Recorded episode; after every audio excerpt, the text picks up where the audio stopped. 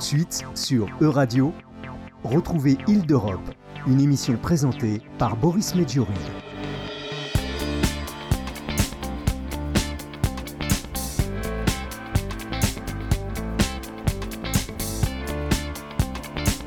Et bienvenue Île d'Europe. Survivre dans un continent qui bouge, c'est notre neuvième année ensemble. I'm very pleased to have here with me today Sarah Gainsforth to talk about the evolution of housing policies. She is based in Italy, in Rome, and she's a writer and a journalist specialized in housing and urban planning. And she observes how cities are changing. Thank you for being here with us today, Sarah Gainsforth. Yes, thank you. How did you start to have an interest in this topic in housing policies? So I started out a few years ago, around 2016, by investigating the growth and impact of Airbnb in Rome.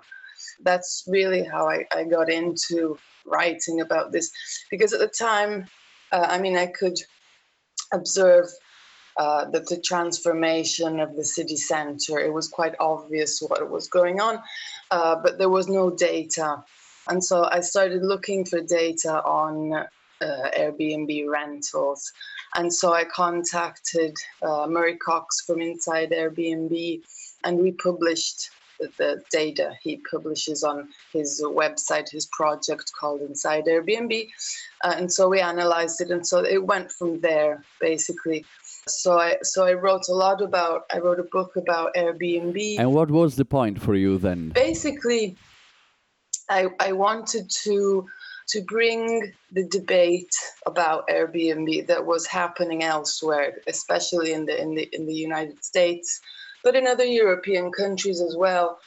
Uh, where I thought the debate was focused on housing. Well, in Italy, it wasn't. There was no talk. There was no Mhm. like public you know talk about uh, airbnb causing a housing crisis. It was all just about fiscal matters and issues. And so i kind of i interviewed many researchers and activists from different cities and countries around the world to try and bring this perspective to italy uh, and focus the debate on the housing issue and not just on fiscal matters It is true that back then in 2016 there was a mounting discontent about the presence of Airbnb in our cities, especially in cities such as Barcelona and Berlin, Paris, and Dubrovnik in Croatia. So you are the author of uh, a book edited in Italian by FQ Publishing House called Abitare Stanca. I'm not really sure how we could translate it into English, maybe House Tired? In this book, you put together the story of your family and its relation with houses and places, and in parallel, you analyze the past and present evolution of housing policies. Yes, so my book is is is about basically the history of housing policies because I wanted to give a broad perspective to the problems we are experiencing today. And so I was really interested in in going back in time and and recounting basically, you know, like the main events and the main policies which were implemented over time to, to give this broad historic uh, context and also to you know to to uncover the roots of, of you know why we are in this current situation uh, to show that it, that some things are not um, as as they're portrayed especially by the media natural. Uh, there are always causes precise political causes uh, to the current situation. And so then i kind of kind of wrote the book following my kind of my my family history basically. Uh, my dad's american uh, but from like irish and german uh, origin. My mother's british but she uh, her family emigrated from ireland. So it, so basically thanks to their stories i was able to also focus on on so different times in history and different places and show for example the origins of you know housing policies in, in England, in Liverpool, and then going further back in time and showing the effects of you know the, the British uh, colonization of Ireland and so And so, how would you define the issue today, Sarah Gainsforth? What is the problem with housing policies? Well, basically, the, the issue today is it seems to me that we have almost gone back, I mean, in Italy especially, to a situation, it's as if we're starting over again. Because all of the, the welfare and housing policies that had been implemented, especially after the Second World War, so in the 50s and 60s, those have been ended. And so basically, we, we have no public uh, policies on housing except for uh, some subsid- subsidies for the private sector, which don't really work.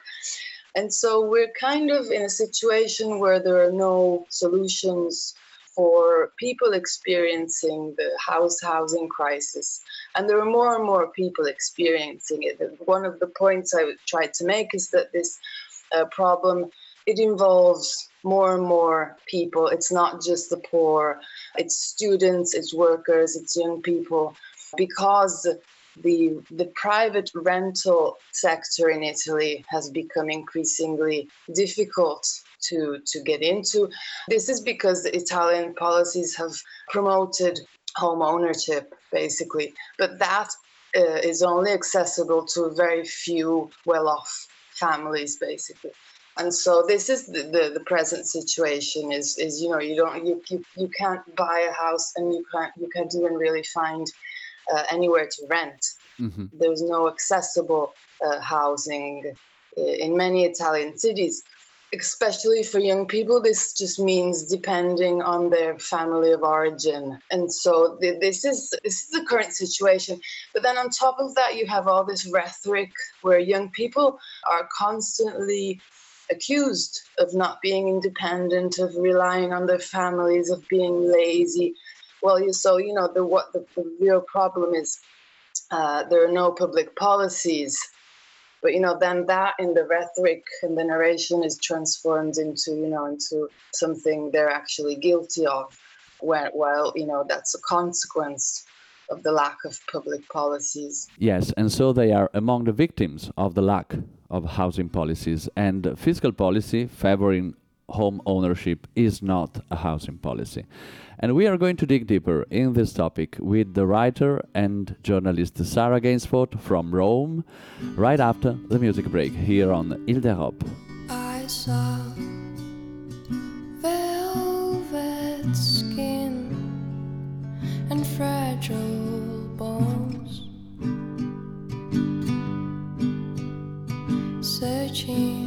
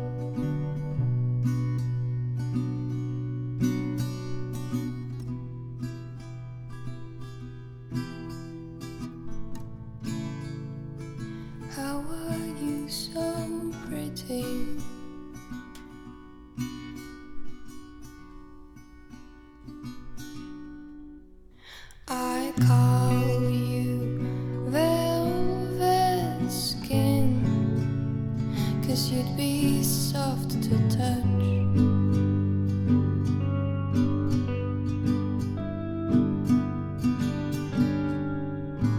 To all these blinded people trying to be like you. Too much. Ooh.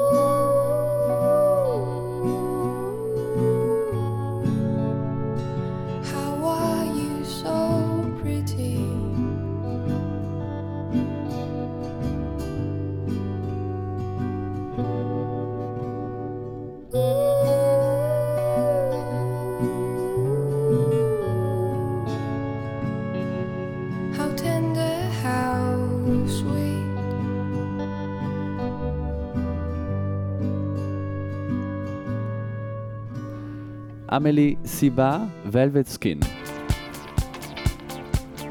Île d'Europe sur E-Radio. Et nous revoilà Île d'Europe sur Euradio, today in good company with Sarah Gainsforth, author of Abitare Stanca, a journey through the history of housing policies. What was surprising for you, Sarah, while you were navigating through the last centuries in the making of our modern idea of housing policies? Uh, what was actually the most surprising in going through this journey, you know, looking for the art, the root causes, which have to do with, uh, you know, what David Harvey calls, you know, accumulation by dispossession. So dispossessing, you know, the, the- basically people living on the land, and that really happened to my uh, Irish ancestors who had to emigrate from Ireland because they didn't have enough land to live off, so they moved to Liverpool. Uh, and so that was interesting. I, I never really, uh, you know, on a personal level, I never really made that connection that I had that, uh, you know, this event actually happened in my family history. But also another thing I found very interesting is the the narratives are always, you know, they never changed, and the narratives, you know, that have legitimized these, you know, the violence uh, behind this accumulation by the few just it's basically it's the same. These narratives never never change. They're always uh, about efficiency uh, you know the land common land uh, was not efficient. you know you've got all these kind of uh, arguments uh, which, which are you know today behind you know the privatization of, uh, of public assets. You know you, you private they, they you know they privatize them because they they say you know that that will be more efficient And this is just an antipasto. Thank you very much, uh, Sarah Gainsforth. Uh, just a small taste of uh, what you find by reading the book uh, of Sarah Gainsforth, Abitare Stanca, edited in Italian by the publishing house FQ. Thank you very much, Sarah Gainsforth, journalist, writer, specialized in housing policies and urban planning from Rome. Thank you for being with us today. Grazie mille, Sarah. grazie grazie a te Et c'est tout avec Île d'Europe sur Euradio pour euh, aujourd'hui. Merci beaucoup pour l'écoute et l'attention. On se retrouve à la prochaine. Merci. Au revoir. Boris Medjurin vous a présenté Île d'Europe. Retrouvez cette émission en podcast sur euradio.fr.